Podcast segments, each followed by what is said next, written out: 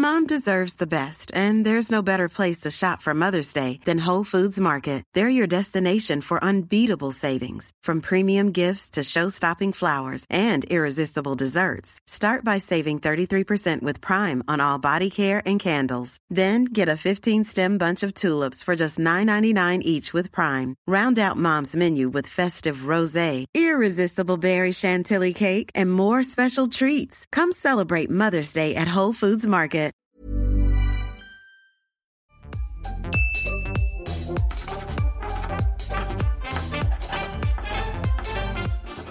Bienvenidos a un episodio más de Después de la Función. El día de hoy nos acompañan Germán Braco y Victoria White, protagonistas de la nueva, de la nueva producción llamada Buscando a Frida. ¿Cómo están, chicos?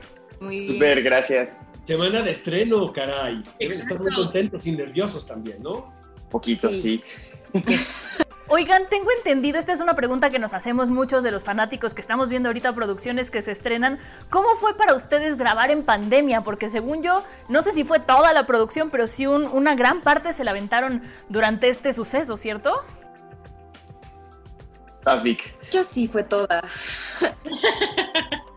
Los cuatro meses que tuvimos teníamos que hacernos prueba de COVID dos veces a la semana, mantener pues la sana distancia, nos pedían que no saliéramos de nuestras casas, teníamos que estar siempre con mascarilla o nosotros, en nuestro caso, por ser actores, teníamos que usar las mascarillas porque mm, eh, la- el tapabocas nos quitaba el maquillaje. Entonces, tipo de cosas. Era, era adaptarte un montón de cosas nuevas. eh, el crew también, ¿no? El- la cantidad reducida de gente dentro de los sets.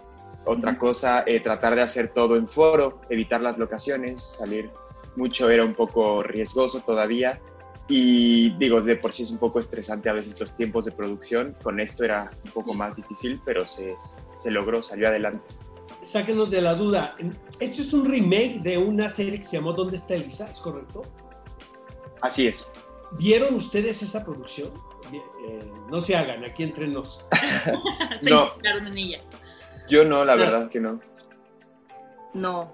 Y tengo entendido que entre varios justo quedamos de acuerdo de no verla para generar una cosa que fuera distinta y a partir de lo que nosotros viviéramos con los directores y lo que leyéramos en los guiones, para que fuera algo diferente. Antes de que continúe Monse, les quiero comentar esto. Vimos el primer episodio y eh, sí nos parece un híbrido muy interesante dentro de las producciones que estamos acostumbrados a ver, que en esta ocasión es Telemundo, la casa productora, eh, porque es- estamos, estamos hablando de un thriller totalmente, ¿no? Debe de tener, y ustedes me van a decir ahorita, alguno que otro elemento romántico, ¿no? Que son como características de, de la telenovela, podemos decir, pero básicamente estamos hablando de una historia de suspenso, ¿no? Policiaca.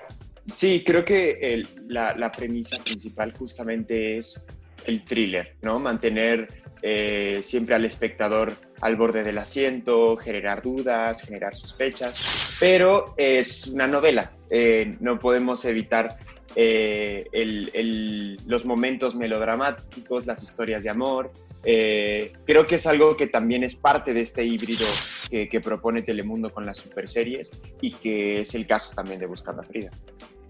Oigan, y sin que nos spoileen nada, porque apenas vamos en el primer capítulo, entonces en vez de hablar hacia adelante, yo quisiera hablar un poquito para atrás. Y me voy primero contigo, Victoria. ¿Cómo, cómo fue tu proceso de casting? ¿Ibas por ese personaje? ¿Ibas por otro? ¿Cómo fue? Pues em, técnicamente iba por ese personaje, pero iba por otro, porque originalmente pues iba a ser otro proyecto. Era- una, igual, estaba basada en la historia, pero pues iba a ser una cosa diferente. Y con el tema de la pandemia, porque íbamos a grabar por ahí de marzo, que fue cuando, mayo, ¿no? Que fue cuando empezó como todo el desmadre de, de empezar a entrar en cuarentena y todo esto, pues eh, estuvimos varios meses así en stand-by sin saber si el proyecto se iba a hacer o no. ok. Y al final, pues decidieron retomar el proyecto de, eh, sí, es un remake de Donde está Elisa. Eh, me pasó eh, al principio, eh, todos los chavos de mi edad eh, casteábamos por el personaje de Tomás, que interpreta a Miquel Mateos. Em, pero en ese momento también, como era un, digamos, una historia un poco distinta, el personaje tenía otro nombre. Entonces fui por ese y yo ya conocía a Carlos Villegas, el director, uno de los directores del proyecto. Me dijo, ¿sabes qué? No, tengo otro papel. tengo eh, otro de los, otro, en ese, en ese entonces era hermano de Frida, no primo. Y tengo otro de los hermanos de Frida toma, apréndetelo, eh, si quieres espérate un, ratito y pasas a hacerlo. Y así fue, y después ya entramos en proceso de preproducción del otro proyecto y paramos y reanudamos y así se fue. A ver, no vamos a spoilerear nada para que el público, ¿no? Desde un principio entre en la convención que ustedes invitan, pero podemos decir esto, y esto se ve en el tráiler, que todo es a partir de que se desaparece el personaje eh, de nombre Frida. Esto sucede en, un antro, ¿no? Es correcto, ¿verdad? Así es. ¿Están de acuerdo que eso puede ser una de las situaciones más terribles que le pueda pasar a unos padres de familia? Porque finalmente el desconocimiento te da una ansiedad perpetua y todo el tiempo estás imaginando qué pudo haber sucedido con, este con esta persona que de repente se desaparece, ¿no? Entonces, si ustedes quieren ahondar un poquito en esto. Pues sí, sí es una situación muy delicada. Eh, afortunadamente, ah, como va cambiando, eh, como va este, pasando el capítulo, te vas dando cuenta de, cómo hay distintas teorías de lo que fue pasando, ¿no? Eh, no, no deja ser un thriller y una cosa de pasó esto, pero en realidad, ¿cómo que pasó esto y cómo quiso tal cosa? Y es un rollo. Pero, pues sí, sí, en sí es una tragedia lo que ocurre. Sí, creo que, eh, hay, que hay que tocar la, trama y la subtrama, ¿no? Eh, en, esta, en esta historia, porque el público evidentemente queda atrapado por la intriga. ¿no? Eh, el público, digamos que es el detective, toma un poco el, papel que hace Arab, el detective Cabrera, y busca, ¿no? Y trata de hilar y trata de, de hallar pistas, y, pero esa situación traducida a un caso real, al caso que están, viendo, que están viviendo en la historia Abelardo Pons y Marcela, es, es trágico, es, es difícil y creo que es por donde a mí me gusta también que esta historia se está contando, porque marca un poco también cómo, cómo repercute este tipo de situaciones desde dentro, ¿no? Marca personajes reales que no están constantemente alimentando el thriller, sino también en este caso el melodrama. Están también alimentando esa parte de decir, estas son las, las, cosas sentimentales de la historia, no solamente los datos brutos, digamos. Entonces, eso es algo que a mí me parece que se debe de contar, o sea, tiene que tener esas dos líneas, porque si no queda un poco, queda un poco antigua. ¿Ustedes sabían qué le sucedió a Frida cuando estaban grabando la serie? ¿O se enteraron conforme pasa, les iban entregando los libretos? Yo, afortunadamente, antes de empezar a de, pisar el set, yo ya había leído la mayor parte de los capítulos, entonces ya tenía clarísimo lo que le pasaba a Frida.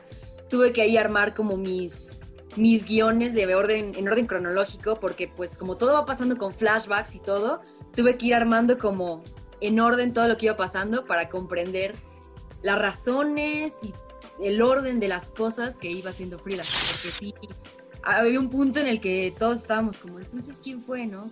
¿Qué, pasó? Sí, sí, eh, eh, para la otra parte del elenco sí teníamos esa intriga constantemente. Eh, para cuando empezamos a grabar me parece que teníamos un poquito menos de la mitad de los, de los libretos y en ese momento sabíamos qué había más o menos pasado, pero no conocíamos la resolución del problema, lo que la gente quiere saber. Entonces también estábamos con la intriga ahí sin saber qué, qué pasaba. Oigan chicos, no nos queda más que desearles la mejor de la suerte en esta serie que, que estrena, eh, que vamos a tener la oportunidad de ver próximamente aquí en México también, obviamente, ¿no? Pero ahora es en los Estados Unidos, por lo pronto, es correcto esto, ¿verdad? Es cierto, sí. Bueno, eh, muchísimas gracias, de verdad, de Victoria, eh, Germán, un gustazo y que, bueno, que esta producción sea algo muy importante en sus respectivas carreras.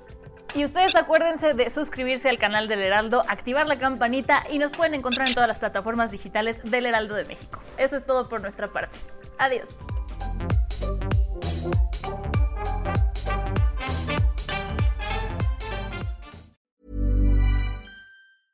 Mom deserves the best, and there's no better place to shop for Mother's Day than Whole Foods Market. They're your destination for unbeatable savings, from premium gifts to show-stopping flowers and irresistible desserts. Start by saving 33% with Prime on all body care and candles. Then get a 15-stem bunch of tulips for just $9.99 each with Prime. Round out Mom's menu with festive rosé, irresistible berry chantilly cake, and more special treats. Come celebrate Mother's Day at Whole Foods Market.